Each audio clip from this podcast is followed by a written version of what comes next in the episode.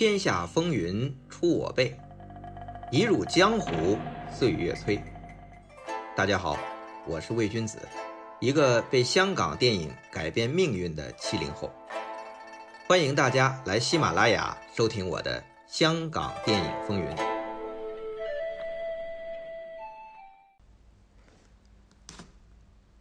上回我们说到，胡金铨拍《笑傲江湖》期间出现了问题。具体体现呢，主要是三个原因。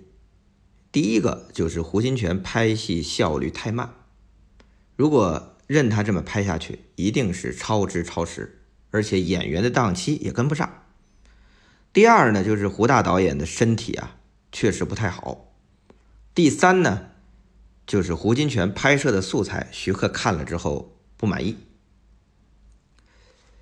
通常啊，遇到这种情况。基本上就是两个解决方式。第一呢，就让胡金铨这么拍下去，毕竟他是导演。但拍不完怎么办呢？就跟投资方申请增加预算吧。这结果就是超支完成一部胡金铨的电影，就像《侠女》。那第二个解决方式啊，就还是胡导演拍，但预算、时间啊就这么多。那。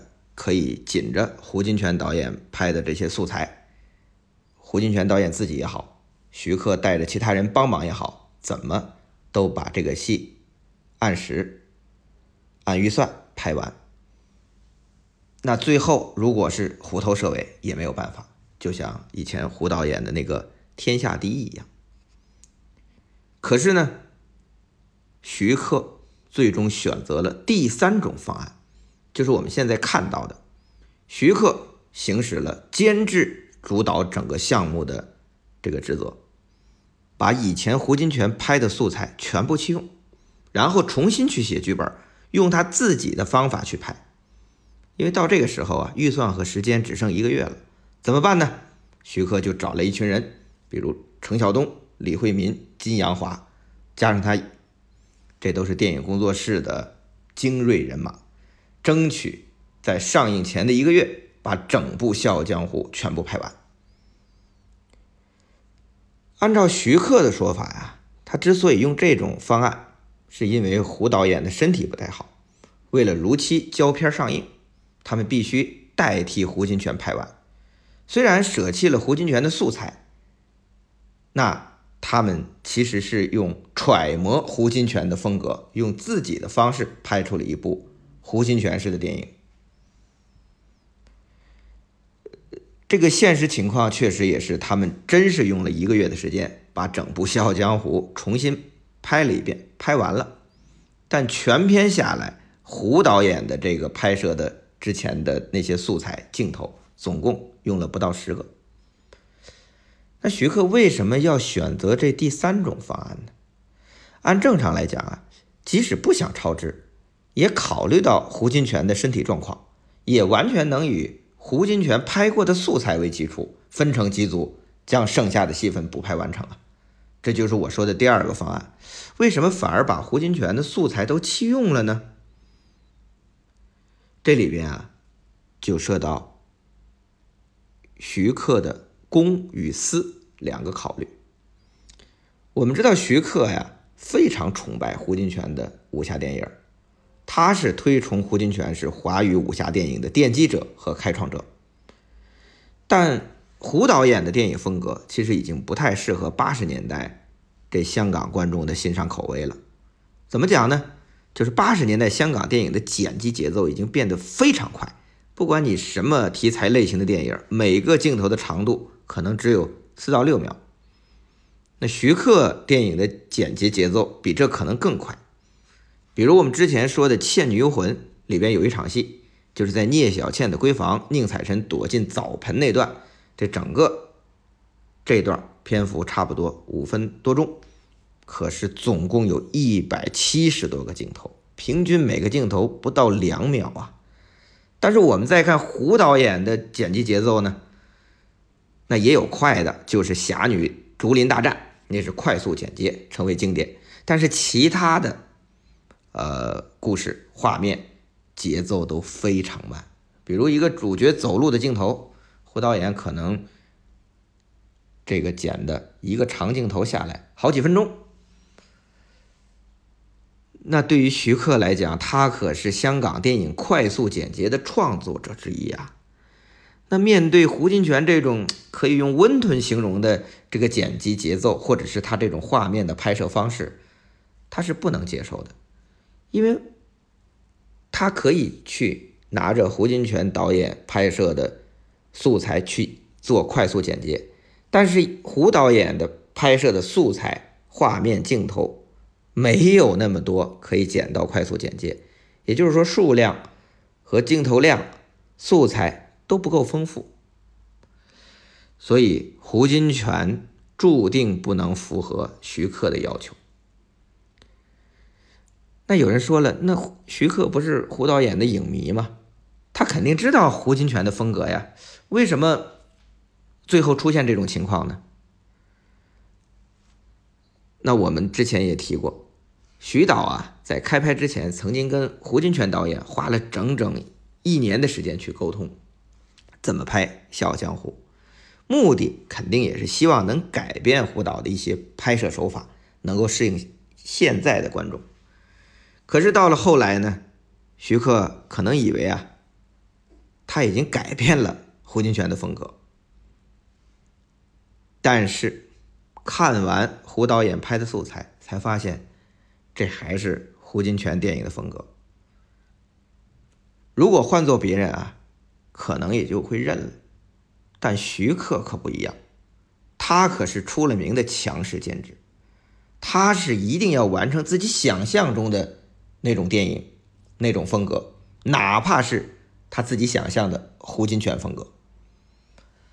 另外还有一点，就是说，如果真按照胡导演的风格，我们这样接受下去，让胡导演这么拍下去，那这种风格在当时的市场上是很难成功的。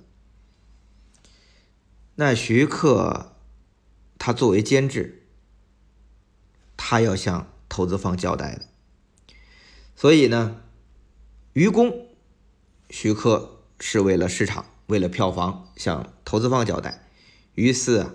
徐克也是想拍出自己想要的《笑傲江湖》，所以两者一合并，啊，也是必须要改的。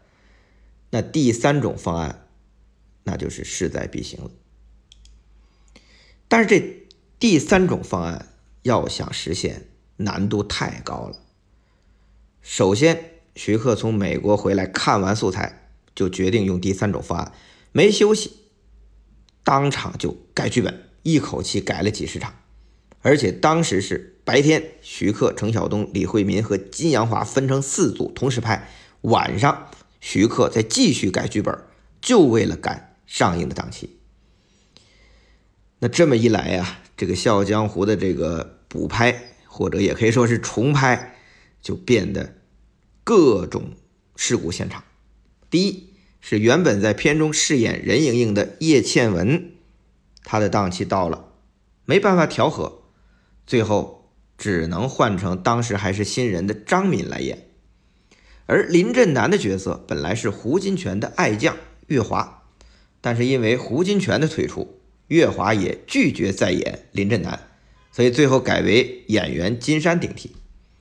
还有演风清扬的是胡金铨以前的御用武指韩英杰。说到韩英杰啊，我们真的得多说一句。他是第一个把跳弹床用在武侠飞天场面上的动作指导名家，他还是洪金宝、成龙等人的师傅，于占元的干女婿，连洪金宝进影坛做龙虎武师都是韩英杰将他带入行的。而韩英杰跟胡金铨合作了很多经典的电影，包括《大醉侠》，包括《龙门客栈》。但是拍《笑傲江湖》的时候，电影还没拍完，韩英杰就去世了。那徐克重新改了剧本啊，那这戏里风清扬的戏怎么办呢？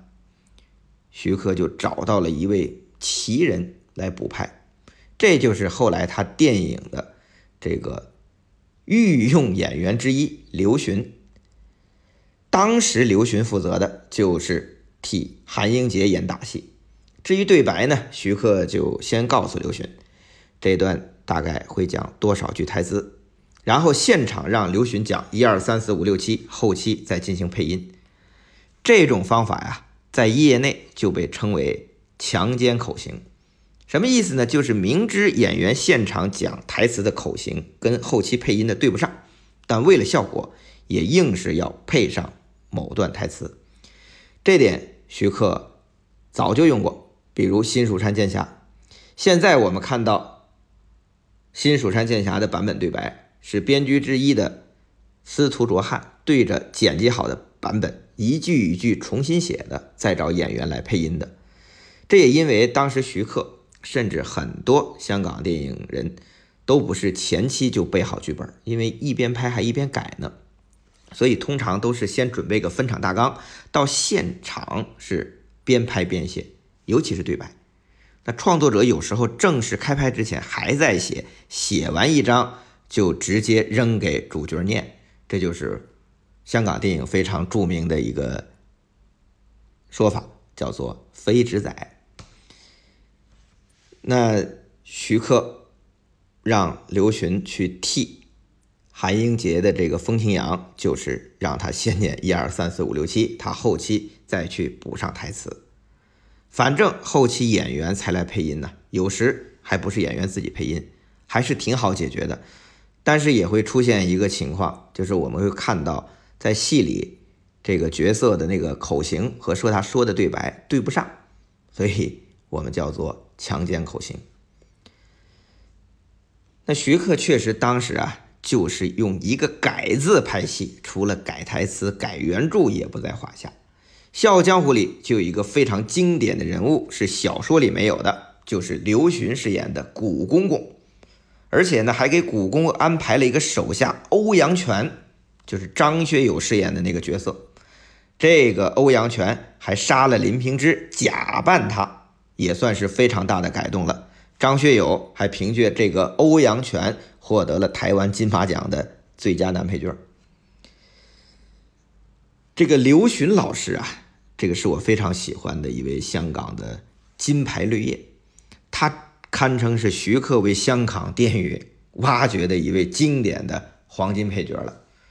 刘询呢，本来是中国京剧院的老师，八十年代来香港发展。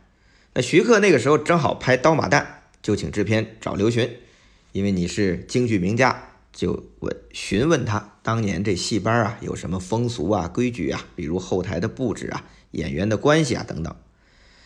那结果呢，刘询就进了剧组，负责教叶倩文和钟楚红一些京剧身段和动作。到了最后，徐克干脆让刘询在戏中戏里演杨宗保，跟叶倩文、钟楚红演的穆桂英有对手戏。刀马旦之后，刘询挺长时间。没有演戏，因为也没人找他演戏。直到徐克再找他演《笑傲江湖》，刘询回忆说啊，当时他也不知道自己演的行不行，剧组其他人啊也不知道。毕竟他是京剧老师，不是专业演员。结果演了三天，大家看这三天刘询演的素材，都大呼说太棒了，都说徐克找到了一个很大的惊喜。这刘询跟徐克啊，也算是英雄重英雄。刘询觉得啊，徐克在《笑傲江湖》里对京剧元素的运用非常的出色，因为在八十年代香港电影的黄金时期，动作戏的主力创作者都来自戏班七小福不用说了，还有粉菊花班底的林正英、董伟，唐迪班底的程晓东，袁和平从小是跟袁小天学艺，也是出身北派京剧。而徐克的很多电影也同样从京剧移植过来，所以呢，有时不管文戏武戏，都有传统的这种非常浓重的京剧韵味儿，这都归功于徐克懂得用京剧去营造场面的气氛。你别看他不是七小福那些戏班出身，但是他真懂。比如在《笑傲江湖》里有一场很经典的戏，就是古公公与岳不群在一番试探较量后。突然，古公公换上官服升堂，这里就用了鼓锣打点的这个京剧念白和表情做派。那这对于演古公的刘询来说，那真是如鱼得水呀，举手投足都是戏。所以刘询也凭古公公这个角色，首次提名香港电影金像奖最佳男配角。华山派掌门人岳不群跪下接旨。岳不群接旨。朝廷用人之际，我现在收你做我的都护院。不便参岁，以后听我的吩咐做事。岳不群是山野村夫，恐怕能力不足。哼，混账！你不肯做，就是对朝廷不满。想造反？那《笑傲江湖》之后，刘询就成了徐克电影的御用配角，包括《倩女幽魂》第二三集，《笑傲江湖》第二集《东方不败》《新龙门客栈》，好多戏都有演出，而且。在黄飞鸿狮王争霸里，他还演了黄飞鸿的父亲黄七英。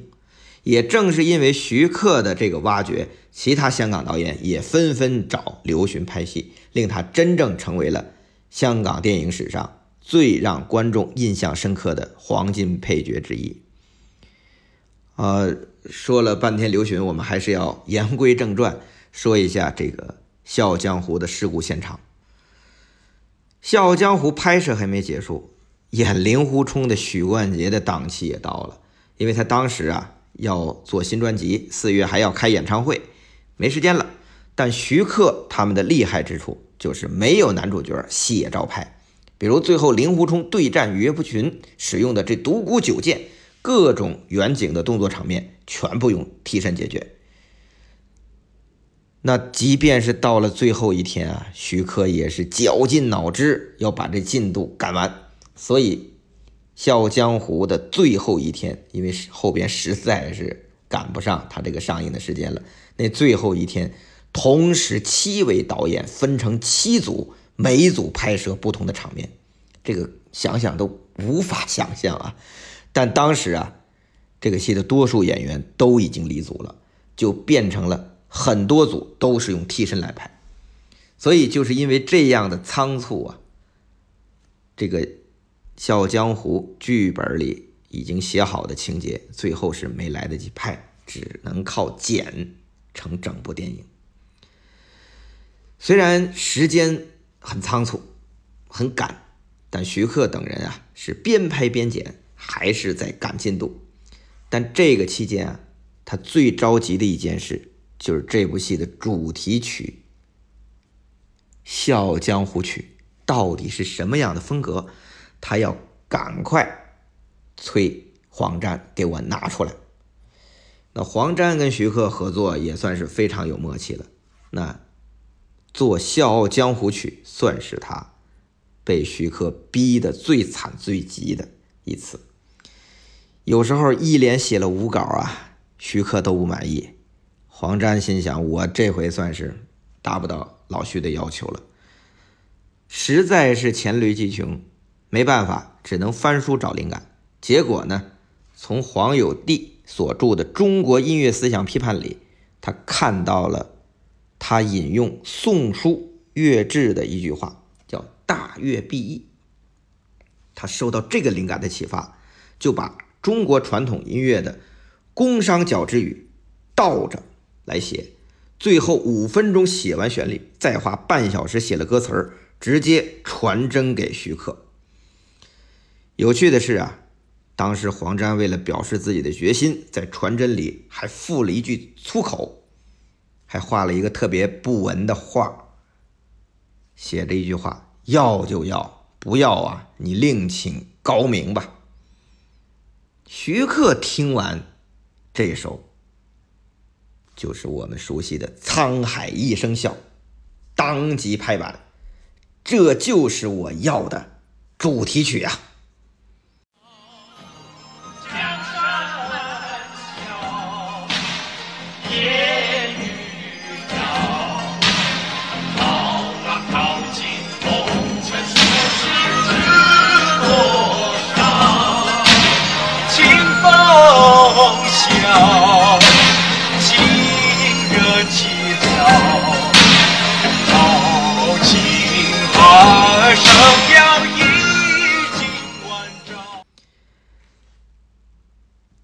在呀，这首《沧海一声笑》不是最后关头才拿出来，而是拍到一半黄沾就写出来的。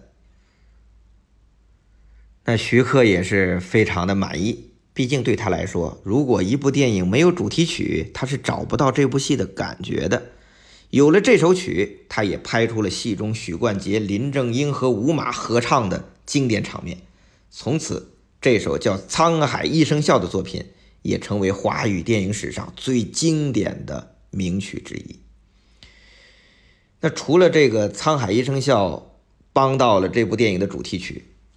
他还帮徐克找到了其中一场戏的叙事，就是许冠杰饰演的令狐冲，张敏饰演的任盈盈要救他，因为令狐冲受了重伤。当时这一帮编剧在想，这任盈盈怎么救已经重伤昏迷的令狐冲呢？那是不是给他下点毒虫，下点蛊来救？因为任盈盈在这戏里呀是苗疆身份的背景，但是徐克。把这《沧海一声笑》一播出来，让大家找感觉，大家一听就想，哎，就让这首歌在令狐冲的脑海里闪回激荡，让令狐冲醒了。那所以呢，徐克也觉得这首歌推动了整部戏的叙事，成为《笑傲江湖》最不可或缺的核心之一。不过，不管怎么说呀。《笑傲江湖》就是在如此急救章的情况下完成的。那上映后票房是不错的，香港票房一千六百多万，在台湾卖的也很好。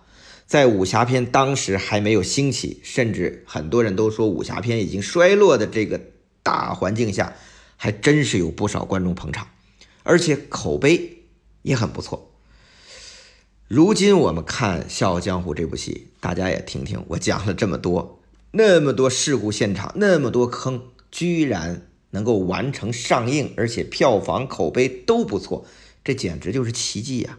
尤其是在前面胡金铨拍了那么多素材都被弃用的情况下，那徐克等人又抢拍，在抢拍过程中还摸索胡金铨的风格，比如保留了胡金铨那种浪漫古朴的特色，同时还有徐克独有的嬉笑怒骂。而且两者风格还能统一。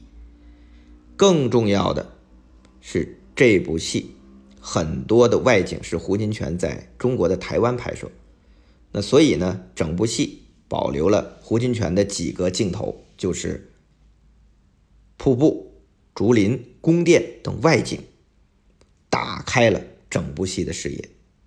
这也是徐克所说的，他们通过揣摩胡金铨的风格。拍了一部胡金铨风格的《笑傲江湖》。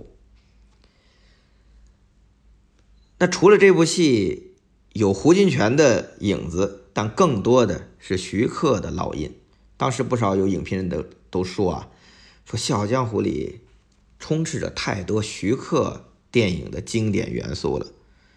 就像我之前说《倩女幽魂》，它奠定了徐克电影的风格，《笑傲江湖》里可都有。比如说有鲜艳夺目的美术，有创新自系的动作设计，还有悦耳流行的配乐和主题曲《沧海一声笑》嘛，还有不管是什么题材，我们都可以看到徐克式的嬉笑怒骂。换句话说，《笑傲江湖》骨子里啊就有着徐克的精髓。所以啊，《笑傲江湖》无疑是徐克与胡金铨的融合。浪漫古朴与极管繁弦的碰撞之下，最后达成了某种程度的统一。这部戏真是和《笑傲江湖曲》一样，算是一首绝唱。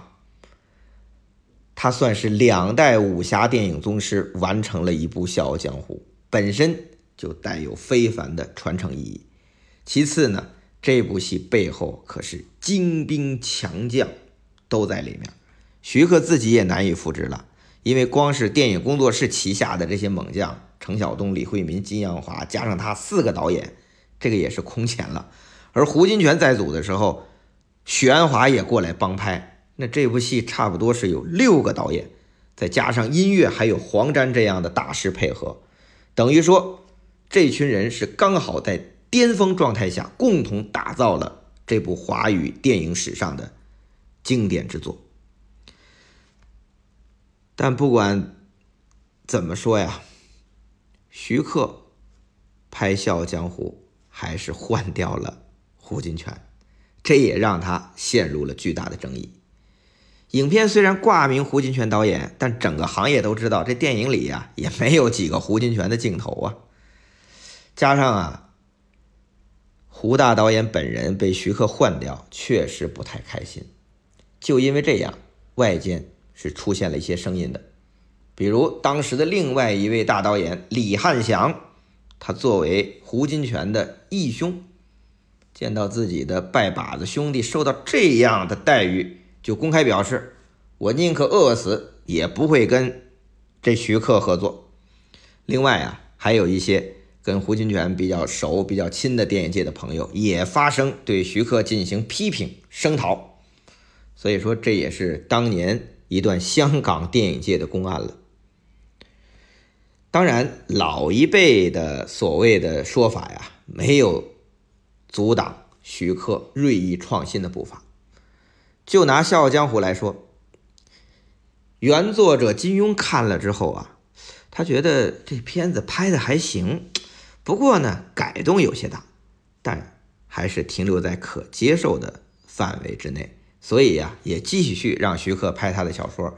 但是他怎么也没想到，等徐克开拍第二集《东方不败》，这就不是改编那么简单了。相比第一集的。大刀阔斧的改动，他这第二集简直就成了魔改，什么魔呀？魔鬼的魔。那徐克拍《笑傲江湖》第二集究竟怎么魔改？究竟怎么激怒了金庸？且听下回。